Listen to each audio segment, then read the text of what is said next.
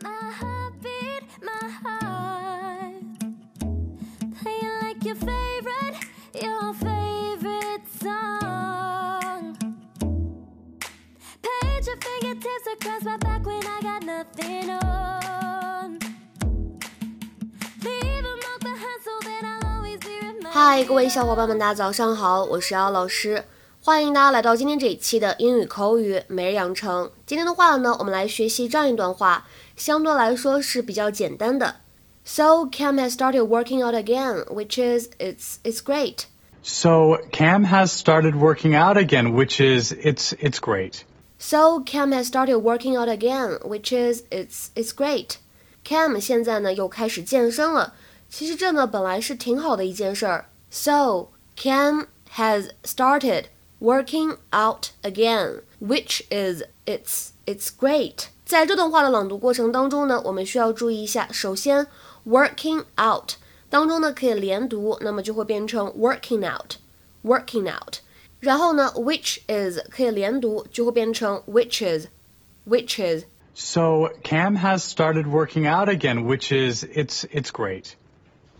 He's feeling good about himself, and I want him to be healthy, so it is all good. Except for one thing. Knock, knock. Look who's there.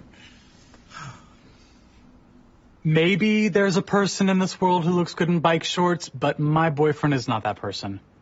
And I, I can't tell him because he gets incredibly sensitive about even the tiniest comment concerning his physique. Hey, I think I'm going to take this spin class tomorrow morning. Oh, sure. Oh, I get it. Message received.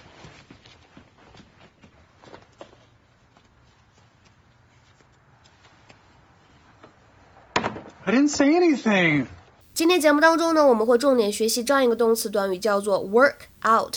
它呢，其实并不是字面上猜测的这个意思，并不表示在外面工作。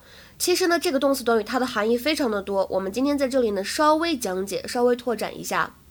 第一层含义呢，我们说在今天的视频对话当中，这个 work out 它表示的是健身这个意思，to exercise in order to improve the strength or appearance of your body。比如说，举一个例子，他每周呢去健身房健身两到三次。He works out in the gym two or three times a week. He works out in the gym two or three times a week.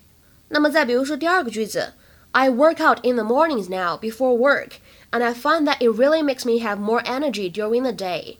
我现在呢，每天早晨上班之前会先去健身，然后呢，我发现这样做会让我一整天精力都更加的充沛。I work out in the mornings now before work, and I find that it really makes me have more energy during the day. 那么这样一个动词短语还有什么样的意思呢？比如说，它可以用来表示 to be the result of a calculation，就是表示计算的结果。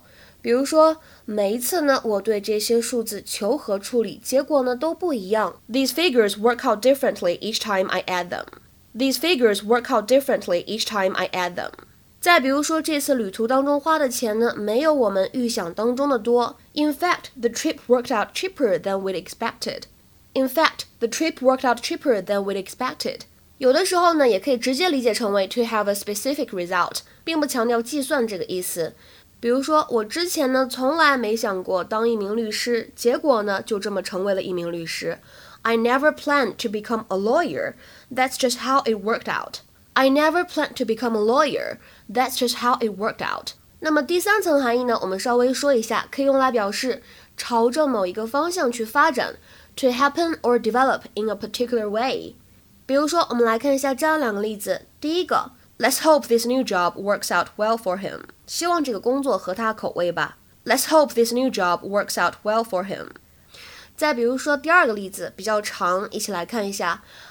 I forgot my phone that night, But it worked out for the better because the woman whose phone I borrowed became my wife. 那天我忘记带手机了，但是这事儿呢后来朝着好的方向发展了。我借手机的那位女士后来成为了我的妻子。I forgot my phone that night, but it worked out for the better because the woman whose phone I borrowed became my wife. 今天的话呢，请同学们尝试翻译下面这个句子，并留言在文章的留言区。我最近呢一直重点在练我的肱二头肌。那么这个肱二头肌呢，我们在英语当中可以用这个单词来表示 biceps。